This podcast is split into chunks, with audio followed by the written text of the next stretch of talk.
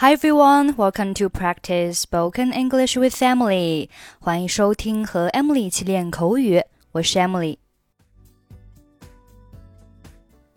today's sentence is I get to meet lots of interesting people. I get to meet lots of interesting people. I get to meet lots of interesting people. Get to do something，在口语中表示有机会做某事。比如说，Do you get to see him often？你有机会经常见到他吗？They get to stay in nice hotels。他们有机会入住很好的酒店。所以，I get to meet lots of interesting people，意思就是我还有机会碰到很多有趣的人。 Linda，你觉得在这儿的工作怎么样？How do you like your job here, Linda？挺有意思的，我喜欢做编辑。It's interesting. I like being an editor. 为什么？Why？我喜欢和作者交谈。 还可以有机会碰到很多有趣的人。I like talking to writers. I get to meet lots of interesting people. 很高兴听你这么说，但出版工作可不只是和作者交谈那么简单，要涉及很多工作的，还要有耐心和责任感。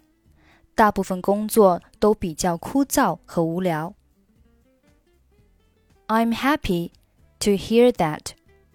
But publishing is more than just talking to writers. It involves a lot of work, patience, and responsibility. Most of the work is dull and boring. 我一点也不觉得无聊，我和我的同事们都相处得很好。 我真的很喜欢和他们一起工作，他们在这个行业里都很棒。I don't feel bored at all. I'm getting on with my colleagues. I really enjoy working with them. People are great in this industry. 你没有什么抱怨吗？Do you have any complaints? 没有，我没有抱怨。我听说，在这个公司里有很多升职的机会，这是真的吗？No, I have no complaints. I hear there are many opportunities to move up in this company. Is that true? 是真的，只要你干得好。 在这个公司就会有很多发展机会。Yes, you will have many opportunities to grow in this company as long as you do well. 那就太好了，我绝对会干好的。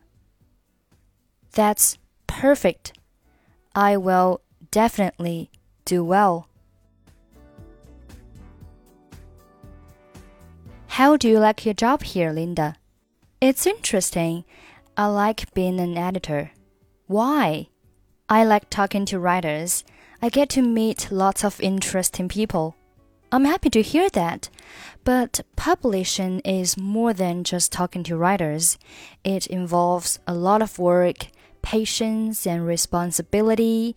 Most of the work is dull and boring. I don't feel bored at all. I'm getting on with my colleagues. I really enjoy working with them. People are great in this industry. Do you have any complaints? No, I have no complaints. I hear there are many opportunities to move up in this company. Is that true?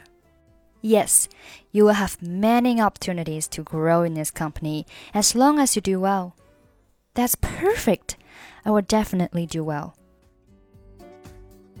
Okay, that's it for today. Thanks for listening. I'm Emily. I'll see you next time.